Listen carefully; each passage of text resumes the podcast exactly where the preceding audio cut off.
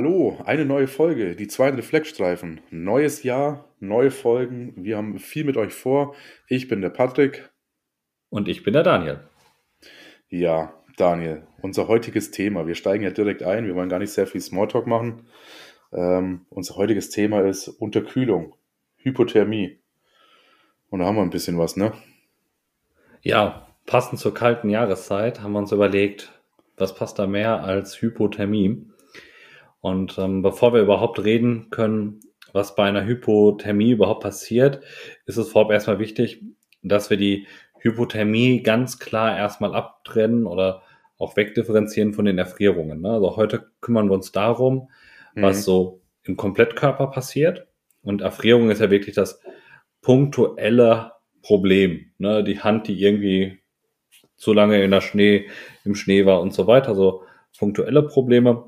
Aber wir kümmern uns heute um das, das große Ganze, wie man so schön sagt, die Hypothermie. Also wenn wir von der Hypothermie sprechen, sprechen wir von einer Reduktion der Körperkerntemperatur.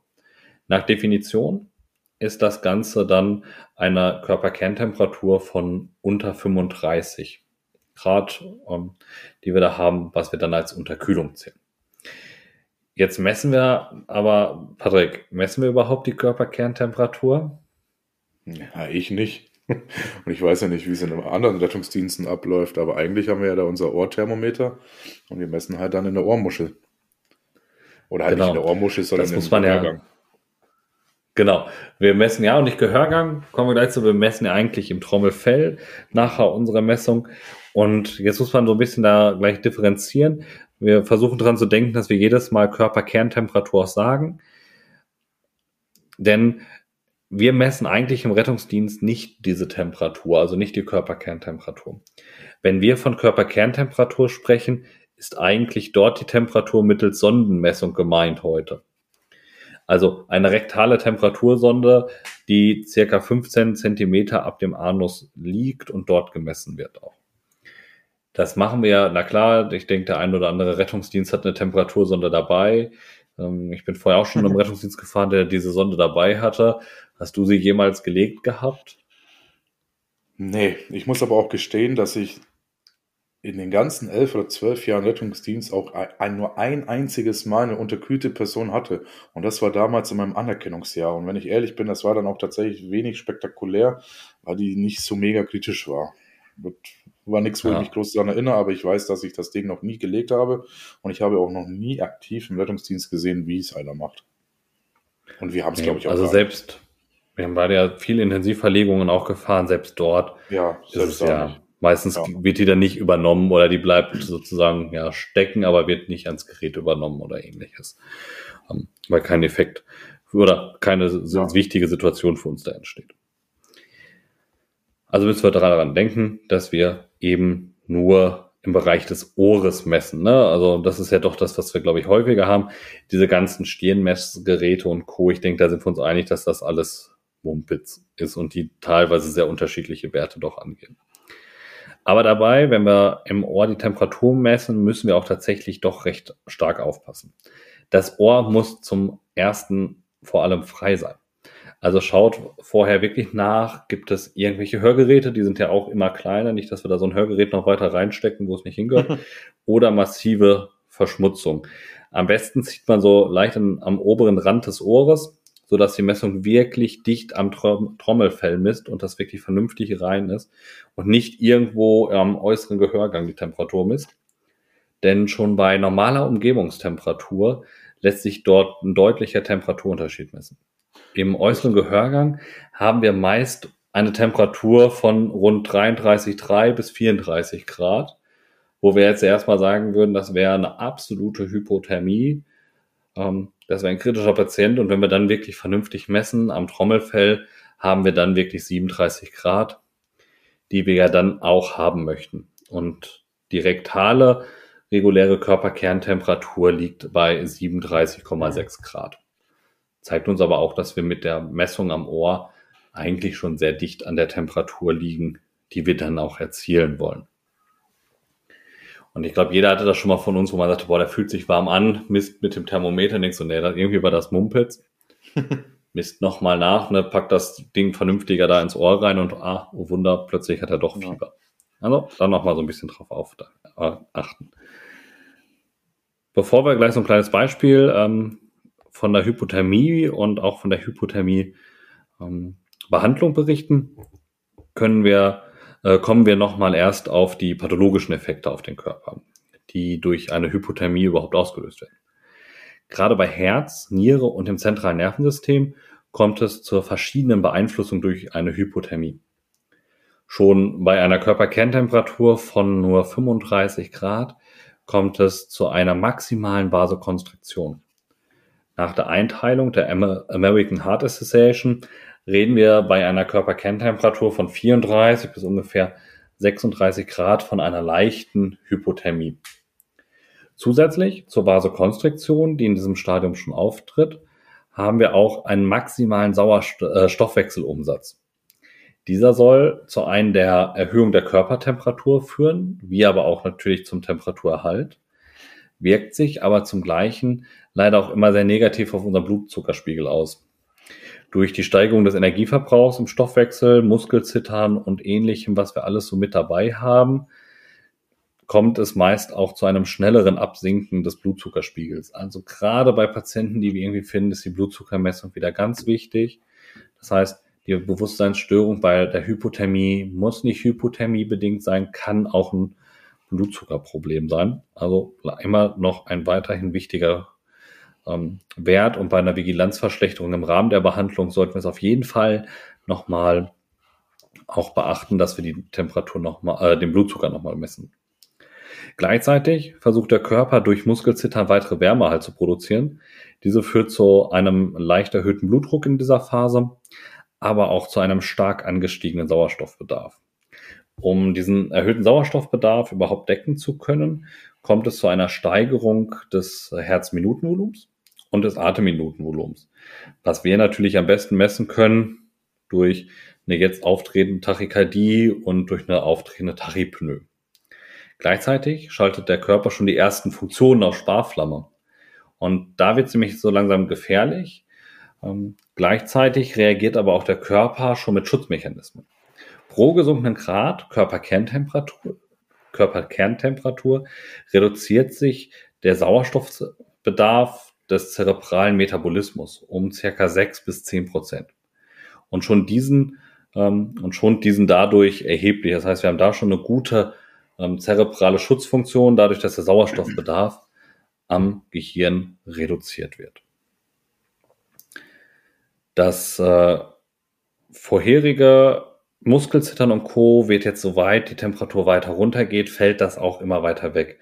Das heißt, reduziert sich unsere Körperkerntemperatur nun weiter zwischen 30 und 35 Grad nur noch, verringert sich neben der kognitiven Funktion auch zusätzlich die Herzfunktion, die Stoffwechselrate und auch die Atemfrequenz. Dadurch, dass keine Energie mehr durch den Körper gepumpt wird und das Herzzeitvolumen bzw. Herzminutenvolumen sich deutlich reduziert, ist das vorherige Muskelzittern halt fast komplett unterbunden oder nimmt zumindest signifikant auch ab. Dadurch kommt es nun auch noch schneller zu einer weiteren, ähm, weiteren Senkung der Körperkerntemperatur, da nun die physiologischen Schutzmechanismen, die wir haben, jetzt auch noch versagen, die sonst für den Schutz der, des Temperaturverlustes dienen. Fällt die Körperkerntemperatur dann noch weiter ab, wird natürlich der Stoffwechsel noch weiter runtergefahren und je mehr natürlich dieses Muskelzittern und Co. gehemmt wird, was wir haben, haben wir dann natürlich das Problem, dass die Körperkerntemperatur dann noch rapider mit Abstand sinkt. Bei einer Körperkerntemperatur von nur noch ca. 29,5 Grad reduziert sich das Herzminutenvolumen und auch der Metabolismus um etwa 50 Prozent. Das ist jede Menge.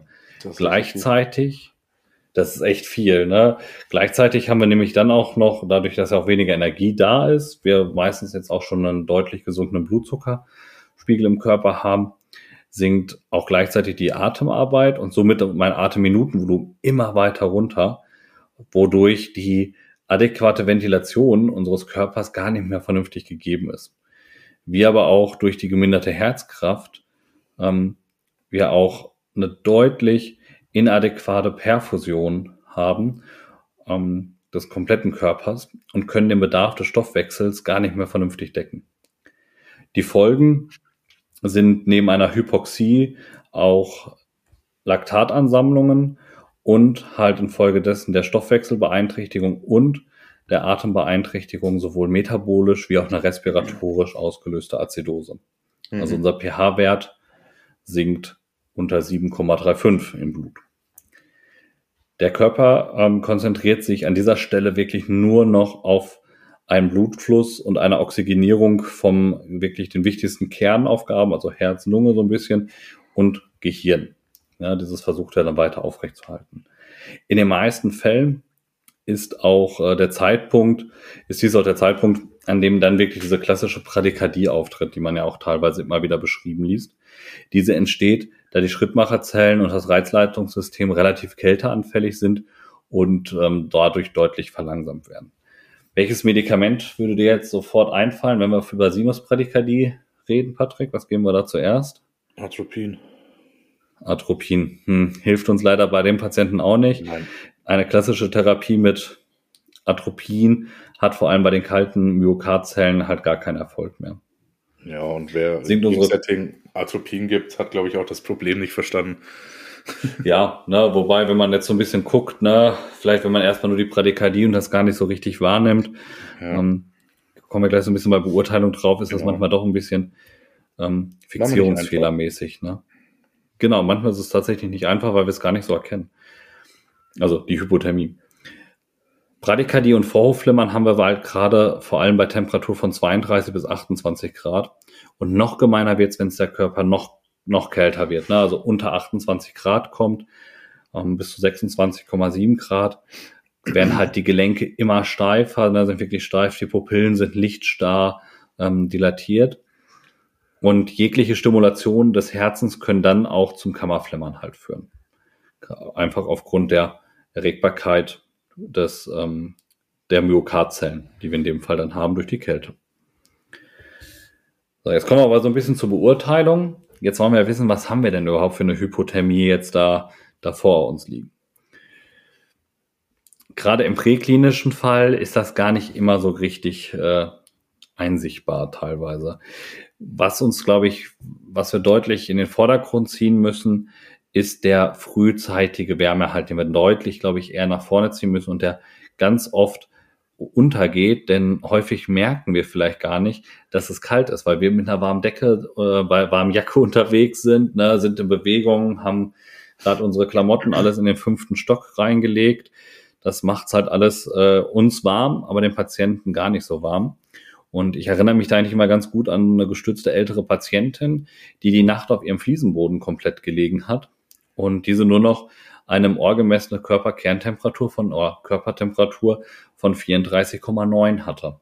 Also eine deutliche Hypothermie und auch dementsprechende Symptomatik aufweiste. Und wenn man so in diese Wohnung kam, dachte man sich jetzt gar nicht, nee, das ist ja gar nicht so kalt hier. Aber auf dem Fliesenboden, na, dann hatte sie eh nur einen Bademantel an, eine ganze Nacht darauf gelegen ähm, dann wird die halt auch nicht wärmer. Mhm. Gleichzeitig haben wir teilweise so leicht verschleiernde Symptomatiken, vielleicht auch dann nochmal bei alkoholisierten Patienten, die jetzt lange draußen waren. Teilweise klagen die Patienten auch nur über Symptome wie Müdigkeit, Übelkeit, Unterbrechen oder auch nur Schwindel. Gerade bei traumatischen Patienten ist die Hypothermie ganz früh zu erkennen und auch sehr wichtig mit zu, vorzubeugen. Ne? Ähm, da müssen wir wirklich frühzeitig an den Wärmeerhalt denken. Jeder weiß schon mal, dass die ähm, Blutgerinnung nicht besser wird mit jedem Grad Verlust. Haben wir auch zehn Prozent ähm, schlechtere Gerinnung. Und bei traumatischen Patienten zeigt eine Hypothermie eine deutlich höhere Mortalitätsrate gleichzeitig auf. Im Vergleich auf internistische Patienten, wenn wir das dann so sehen, ähm, ist das schon eine deutliche Differenz. Wenn wir bei einer Körperkerntemperatur von 28 bis 32 Grad ähm, bei internistischen Patienten in Anführungsstrichen nur eine Mortalität von circa 20 Prozent haben, liegt die Mortalität bei traumatischen Patienten bei gleicher Körper, äh, bei schon unter 32 Grad bei 100 Prozent. Also das deutlich, also, ne, mit der Gerinnung. Das ist, ja. Da kannst du eigentlich eine, jetzt muss man sagen, eigentlich noch mal eine komplette Folge drüber machen. Ja, können wir fast nochmal Gerinnung, wollen wir bestimmt auch nochmal irgendwann machen. Ähm, ja. Jetzt muss man sagen, die Hypothermie alleine ist nicht der alleinige Faktor, warum ähm, jetzt die, die Sterblichkeit sich erhöht im Trauma, sondern wirklich die Kombination. Und ja. der Anstieg der Mortalität liegt dort wirklich an der auftretenden Kombination der sogenannten letalen Trias des Traumas. Das ist die Hypothermie, Azidose und die Koagulopathie. Und diese Kombination zusammen, die macht die Sterblichkeit eben so enorm hoch. Wenn wir nach der Einstufung der American Heart Association gehen, unterscheiden wir an sich in, in leichte, moderate und schwere Hypothermie, ja, also in diese drei Stufen. Dabei ist die leichte Hypothermie bei 36 bis 34 Grad, die moderate Hypothermie bei 34 bis 30 und die schwere Hypothermie von äh, beginnt dann bei unter 30 Grad. Beim Trauma reden wir eigentlich schon meistens eigentlich eher häufiger, auch in der Fachliteratur immer wieder davon, dass wir bereits bei unter 32 Grad von einer schweren Hypothermie reden und eben nicht mehr im Bereich der moderaten Hypothermie sind. Es gibt noch verschiedene andere Einstufungen. Eine andere Einstufung wäre noch die traditionelle, die dann in leicht, ne? moderat und schwer schwer auch unterscheiden. Ähm, aber dann noch zusätzlich tiefe Hypothermie und die sehr tiefe Hypothermie haben. Ja. Wenn wir jetzt gleich über Behandlungsstrategien reden, was Patrick uns gleich sagt, wird man merken, dass diese Einstufung manchmal gar nicht so doof ist. Denn am Ende gilt immer noch der, äh, der schöne Merksatz, niemand ist tot, solange er nicht warm ist und tot. Denn wir können gar nicht so ganz fix danach gehen, dass der Patient, wenn der nur noch 30, 32 Grad Körperkerntemperatur hat, dann auch direkt bewusstlos ist und was weiß ich nicht für Zeichen hat.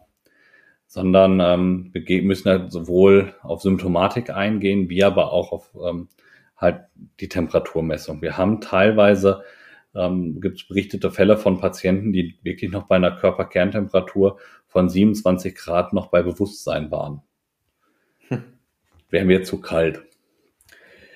Was wir noch so zusätzlich als Begleitsymptomatik ein bisschen beachten müssen, ist die Problematik, dass wir durch die Hypothermie gerade bei ähm, Körperkerntemperaturen unter 30 Grad es immer wieder zu EKG-Veränderungen kommen, ne? ähm, die halt, oder die uns, es werden uns EKG-Veränderungen an sich nur imitiert, die zum Beispiel ähm, einen Myokardinfarkt und ähnliches aufzeigen.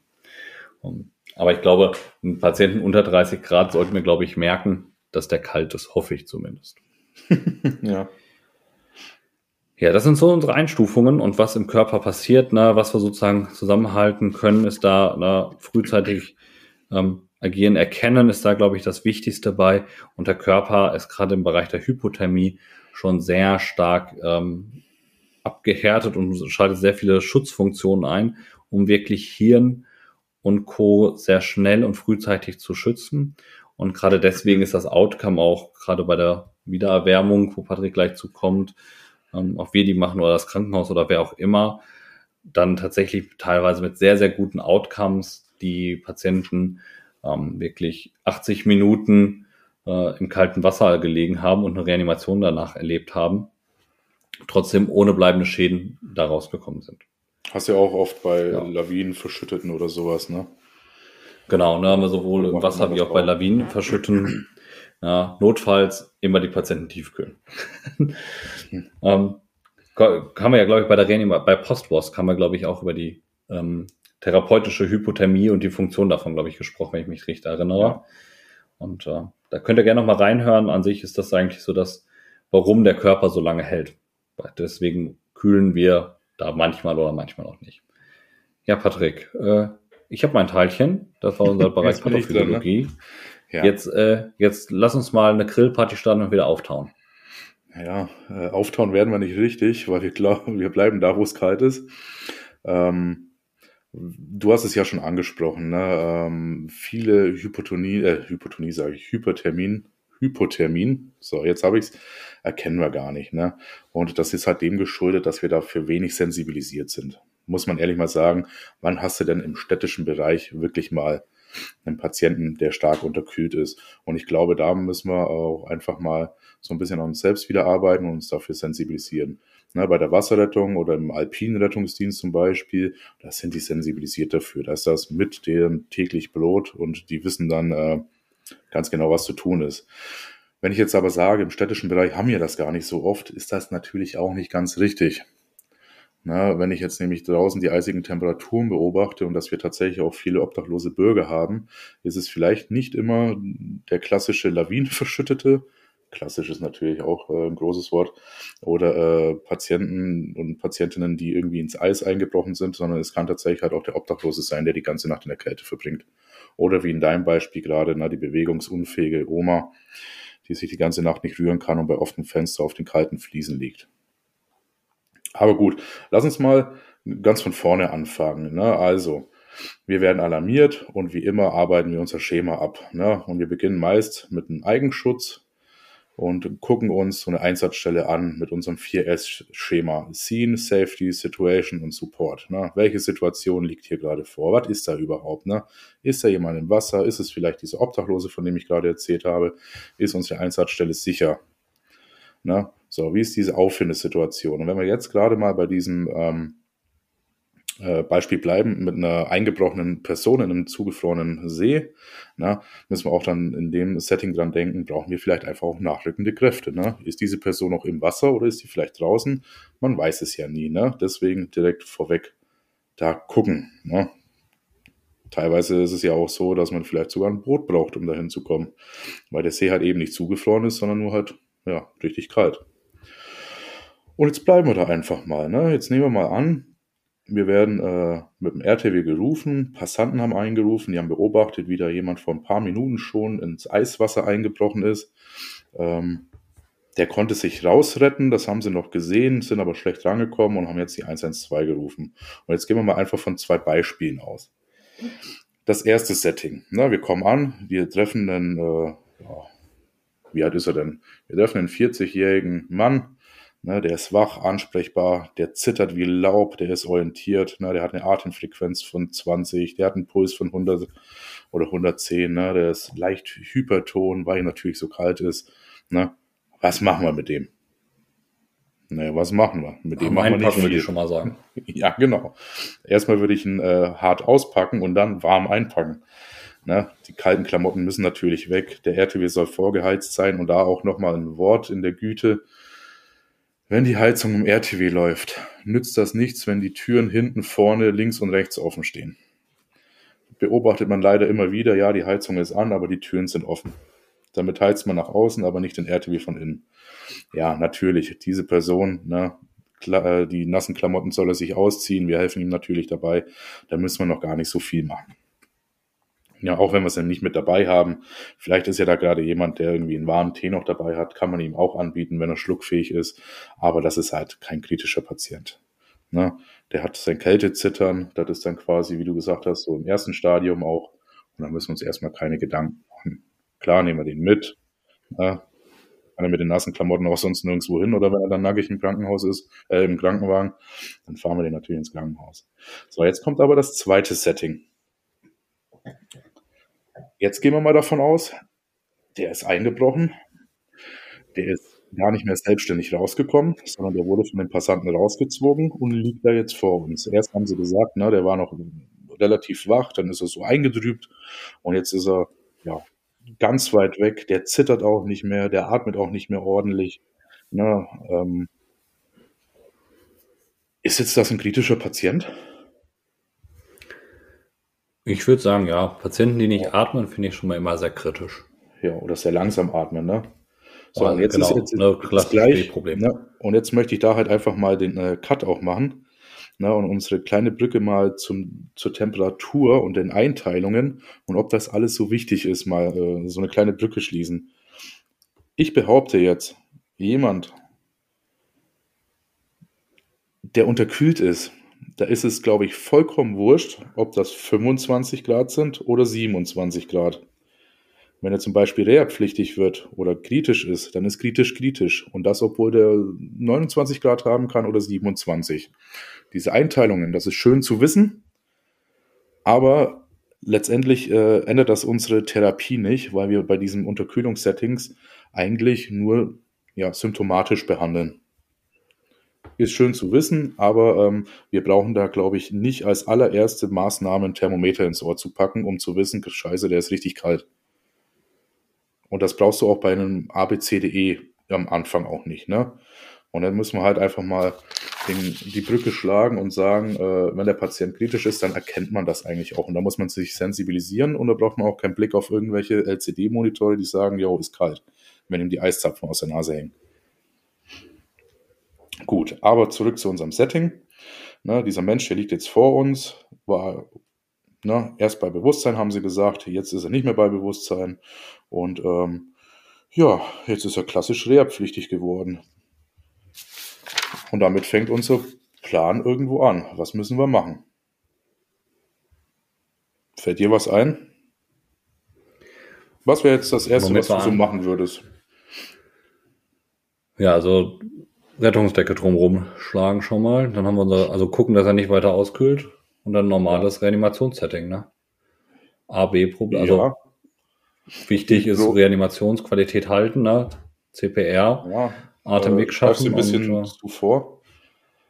Also erstmal muss ich dich leider ein bisschen berichtigen. Die Rettungsdecke in den äh, nassen Körper einschlagen machen wir nicht. Dann ah, ja, ich hatte Rettungsdecke nicht. so, ja, wir müssen nein. natürlich erst entkleiden. Hatten wir ja gerade genau. schon. Wir hatten ihn ja vorhin schon entkleidet. Ja, jetzt haben wir ja das zweite Setting, wo er nicht alleine rausgekommen ist. Und da hat er sich natürlich nicht selbstständig entkleidet. Nein, jetzt Spaß beiseite. Der muss natürlich entkleidet werden. Das macht er natürlich aufgrund seiner Bewusstlosigkeit nicht mehr selbst. Und ähm, was wichtig ist, direkt zu beachten, der darf sich auch nicht groß bewegen. Macht er selber nicht. Was ich meine, ist, dass wir ihn nicht groß bewegen. Denn wenn wir ihm diese nasse Kleidung ausziehen, müssen wir diesen Körper wie ein rohes Ei behandeln. Wir dürfen ihn keinen großen Bewegungen zuführen, vor allem dürfen wir die Extremitäten auch nicht wild umherfuchteln, weil sonst kommt es durch den Afterdrop zum Bergetod. Na, das heißt im Prinzip, diese kalte, ähm, dieses kalte Blut aus den Extremitäten schießt eventuell zum Körperstamm, schießt dann zum Herz und was dann passiert ist, dass wir Herzrhythmusstörungen bis zum Kammerflimmern bekommen oder auch die Asystolie. Ne? Und dann stirbt der Patient.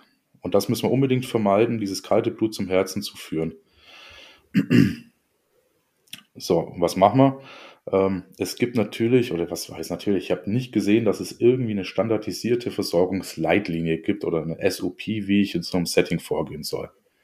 Aber es empfiehlt sich, ähm, habe ich ein bisschen recherchiert, äh, das Ganze mit einer Schaufeltrage vielleicht zu machen, Vakuummatratze und natürlich äh, mit einer ordentlichen Teamabsprache und Rollenverteilung und auch da frühzeitig an ein bisschen Manpower denken.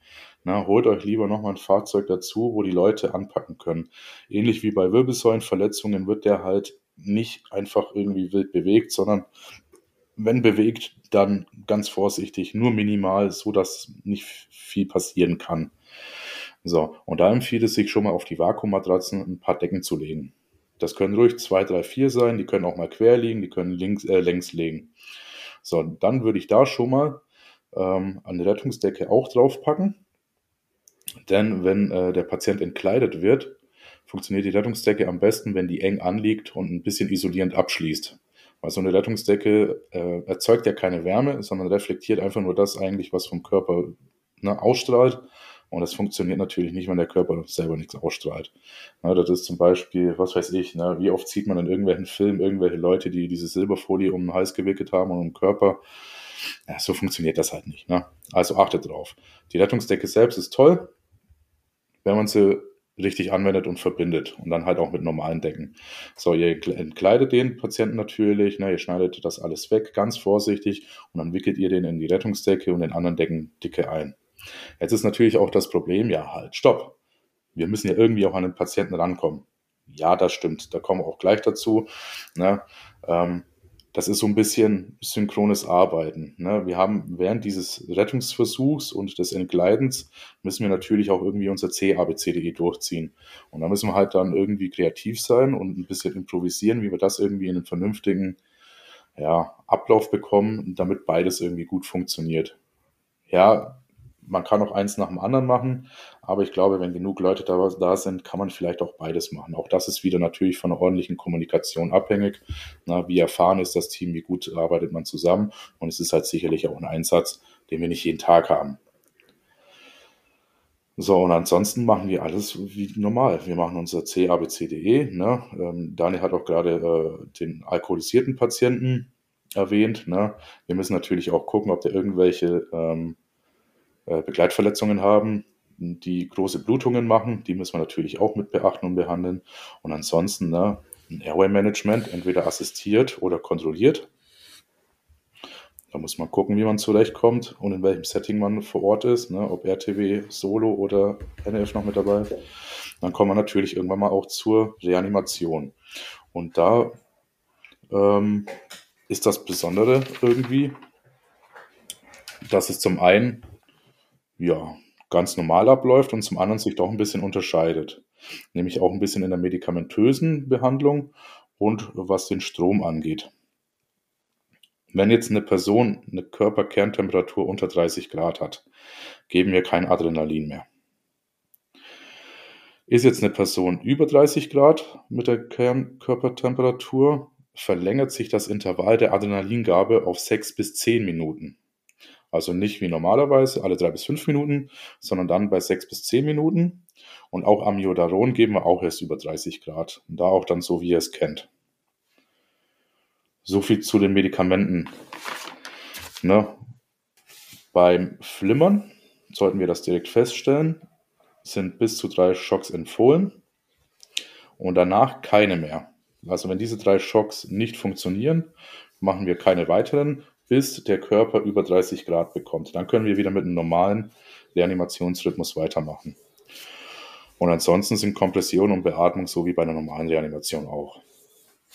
Und wenn wir dann bei D ankommen irgendwann mal, ne, müssen wir gucken, symptomatisch und was Daniel natürlich gesagt hat, ganz wichtig, den BZ messen. Mit das Wichtigste. Dann bei E natürlich begleitende Verletzungen. Vielleicht schaffen wir es irgendwie eine Sampler-Anamnese noch äh, zu bekommen, durch Angehörige vielleicht, durch ähm, ja, eine Fremdanamnese in Form, vielleicht hat er ein Portemonnaie dabei mit Vorerkrankungen oder sonst irgendwas. Irgendwie sowas. Dann, an was wir unbedingt denken sollten, ist ein Transport in einen ordentlichen Versorger. Und das am besten jemand, der sich mit einer ECMO auskennt oder ähm, ja, Genau, der sich mit der ECMO auskennt, nicht oder. Einfach der sich mit ECMO auskennt und das auch äh, im Schockraum oder auf der Intensivstation dann anlegen kann. Denn jetzt kommen wir das zu dem Thema, was Daniel gesagt hat, Infusion, ja, nein, sinnvoll äh, oder nicht. Also, eine Infusion anschließen, ja. Aber diese Person, die da liegt, die hat kein Volumenproblem. Das heißt, ähm, wir brauchen eigentlich keine Flüssigkeit im Sinne einer Volumentherapie geben. Das ist unnötig. Und jetzt kommt mit dazu, jetzt habe ich noch mal eine Frage an dich, Daniel. Auf wie viel Grad ist euer Wärmefach eingestellt mit den Infusionen? Ja, das kommt ganz stark drauf an. Ne? Also, weiß bei unserem vorherigen Arbeitgeber, die waren tatsächlich bei 37 Grad äh, mhm. temperiert und da, wo wir jetzt beide, äh, also ich zwischendurch und du wirklich arbeitest, die sind, glaube ich, bei 30 bis 32 Grad das Wärmefach. Ne? Genau, darauf wollte ich hinaus. Wenn wir dann mal ja, und dann messen, was dann wirklich ankommt durch den Fusionsschlauch. Ich glaube, dann war es nett, dass ja. wir es beheizt haben. Ja, genau. Also wir haben kein Benefit, äh, eine 30 Grad kalte oder warme Temp äh, Infusion zu infundieren. Da hat niemand was davon. Und aktiv erwärmen tun wir eh nicht, weil wir es nicht steuern können. Deswegen auch nochmal der Verweis an die ECMO oder Krankenhäuser, die sowas anlegen und machen. Da ist der Patient gut aufgehoben, da kann man die dann aktiv auch erwärmen der Begriff Wärmeerhalt trifft es eigentlich ganz gut. Wir wärmen nicht aktiv, sondern schützen den Körper, äh, den Körper davor, weiter auszukühlen und ähm, geben ihm die Chance, sich ein bisschen zu stabilisieren durch unsere Umgebungswärme, durch die Decken, um das selbstständig irgendwie hinzukriegen. Aber wir wärmen nicht aktiv. Jetzt der ein oder andere fleißige Zuhörer oder aufmerksame Zuhörer wird sich gedacht haben, ja, in dem ganzen Setting ist ja noch nichts von dem Zugang erwähnt worden. Nicht bei C, nicht bei E. Ja, habe ich mir bis jetzt aufgespart, ähm, weil das nochmal eine kleine Besonderheit ist. Und zwar, wie Daniel schon gesagt hat, so ein Körper ist natürlich extrem zentralisiert. Ob man da einen Zugang findet, einen intravenösen, sei mal dahingestellt. Vielleicht zeichnet sich eine ab, aber in den meisten Fällen wird man da nichts finden. Und dann dürfen wir natürlich bohren, der intraosäre Zugang. Und das solltet ihr auch machen. Aber auch da würde ich euch empfehlen, auch wenn das vielleicht nirgendwo in irgendwelchen regionalen äh, SAAs vorkommt, ich bin mir gar nicht sicher, ob es vielleicht tatsächlich welche gibt, die das beschreiben, ein zentralisierter Körper hat auch nicht sehr viel von einem IO-Zugang unterhalb der Kniescheibe. Da ist es äh, tatsächlich eher körperstammnah, also mit dem proximalen Humeruskopf effektiver. Da reichen wir mehr, wenn wir medikamentös auch gehen wollen. Ne? Und gerade wenn wir sagen, unter 30 Grad kriegt eh keine äh, Adrenalin und dann spritzen wir das noch so weit weg mit dem verminderten Kreislauf, das funktioniert nicht richtig. So, jetzt habe ich nur noch so zwei, drei kleine Besonderheiten, auf die wir aufpassen müssen. Ähm, ja, Babys, Kleinkinder, multimorbide, alte Patienten, die maximalst vorerkrankt sind, packen Kälte nicht so gut, wie es jetzt vielleicht ein 30-Jähriger macht, der jeden Tag zur Arbeit fährt, 30 Kilometer und abends noch in der Fitnessbude sitzt. Selbst bei denen können milde Hypothermien schon stressig werden und äh, die zittern das auch nicht mehr so gut weg. So, und das ist auch wieder so ein Punkt, wo ich darauf hinaus will, dass wir uns auf die Temperaturen begreifen sollen. Ob da jetzt 37 Grad, 1 steht oder 26,9 würde ich mich nicht darauf festlegen und diese Übergänge sind halt fließend und der eine packt es besser und der andere nicht. Was absolute Red Flags sind und das, äh, das ist das, wo ich jetzt sage, vielleicht wird Daniel mich gleich berichtigen, aber äh, meine Red Flags zum Thema Hypothermie sind, der Patient zittert nicht mehr, das ist für mich ein absolutes Alarmzeichen. Der ist bradypnoisch und er zeigt irgendwelche kardiozirkulatorischen Zeichen wie eine Hypertonie. Hypotonie. Das sind für mich so drei der wichtigsten Faktoren eigentlich. Ne? Und wenn es nur das, das ist ähnlich ja fast wie beim Q-Sofa-Score. Ne? Ne? Die Atmung ist äh, beeinträchtigt, ist beim Q-Sofa-Score auch, nur andersrum. Ne? Und wir haben halt dann die Hypotonie und das sind eigentlich schon Zeichen genug, dass da was nicht stimmt. Also eine, eine massiv gestörte Atmung ist, egal bei welchem Krankheitsbild, immer ein Zeichen, oha, hier ist irgendwie die Kacke am Dampfen. Und wenn der Patient in dem Setting dann auch nicht zittert, dann kann man da schon von ausgehen, dass sie hier wirklich blöd gerade ist. Ja, wir auch nicht bin ich voll und ganz bei dir. Und was wir auch nicht machen, auch nicht in guter Absicht, irgendwie versuchen, äh, die Extremitäten isoliert aufzuwärmen. Was weiß ich, warme Umschläge packen oder sonst was aus irgendwelchen netten äh, Aktionismus heraus oder guten Gedanken, das machen wir auch nicht. Ne? Ähm, weil da haben wir das Problem, diese Gefäße, die sind ja maximal äh, Vaso in ihrer Vasokonstriktion, ne? die sind maximal verengt. Und jetzt kommt da jemand, packt da massive Wärme drauf und diese Gefäße stellen sich dann weit. Was passiert dann? Es versackt Blut. Ja, das ganze Blut ne? geht wieder zurück, ne? Also das kalte Blut versackt schön wieder in den Körper, ne? Ja, genau. Und wo kommt es nicht an? Am Herzen und körpernah, wo es gebraucht wird oder stammnah. Ja, also auch da, wir werden keinerlei äh, Wärmeversuche der Extremitäten machen. Und was noch ein wichtiger Punkt ist, den hatte ich tatsächlich auch nicht so auf dem Kopf, und das ist auch der letzte, den ich jetzt äh, vortragen möchte. Ähm, ja, oder vorletzte. Was hat denn deine Mama oder deine Oma zu dir gesagt, wenn du raus in die Kälte gehst? Was sollst du dir aufsetzen? Eine Mütze. Ja, und das ist tatsächlich so doof eigentlich, dass man da eine Behandlung nicht dran kennt.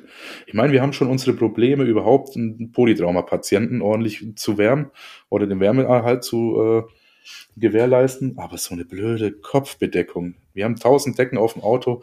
Wenn ihr einen unterkühlten Patienten habt, bastelt den irgendwie eine Mütze drumrum. Wir verlieren einfach viel, bestimmt 420 Prozent der Körperwärme gehen über den Kopf weg. Mindestens.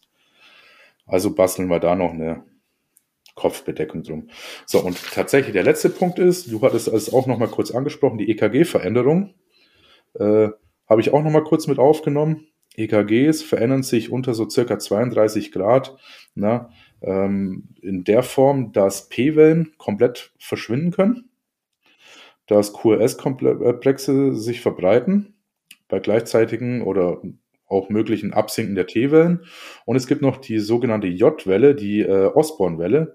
Und das ist das, was, glaube ich, Daniel meinte, dass das auch den Infarktzeichen äh, ähneln kann. Na, ähm, wenn ich da ein Bild finde, kann man die ja vielleicht nochmal bei Social Media mal hochladen oder so. Ähm, es sieht ähnlich aus wie ein ST-Hebung, aber ist es halt nicht. Ne? Also da nicht irgendwie aufs Glatteis führen lassen. Glatteis. Da war er ja. ja ich ja. habe drauf gewartet. ja. Nobody's dead until he's warm and dead. So wie du es schon gesagt hast. Ja, symptomatisches Behandeln, ein Auge dafür bekommen und so ein bisschen diese Besonderheiten im C-Bereich und im Medikamente ein bisschen beachten. Sonst ist das eigentlich relativ easy. Raus aus der Kälte, warm einpacken, behandeln. Und schnell ins Krankenhaus. Also sozusagen nicht dieses aktive, auch mit diesen Ready Heat Decken und Co. Passt damit auf. Es gibt die in zwei Versionen. Genau. Manche werden echt dolle warm. Es gibt eine Version, die wird, glaube ich, um die 60 Grad warm. Die darf natürlich nicht auf die blanke Haut, ne? Da muss was zwischengelegt werden. Ja, ähm, das kann zu Verbrennungen führen, äh, tatsächlich. Genau.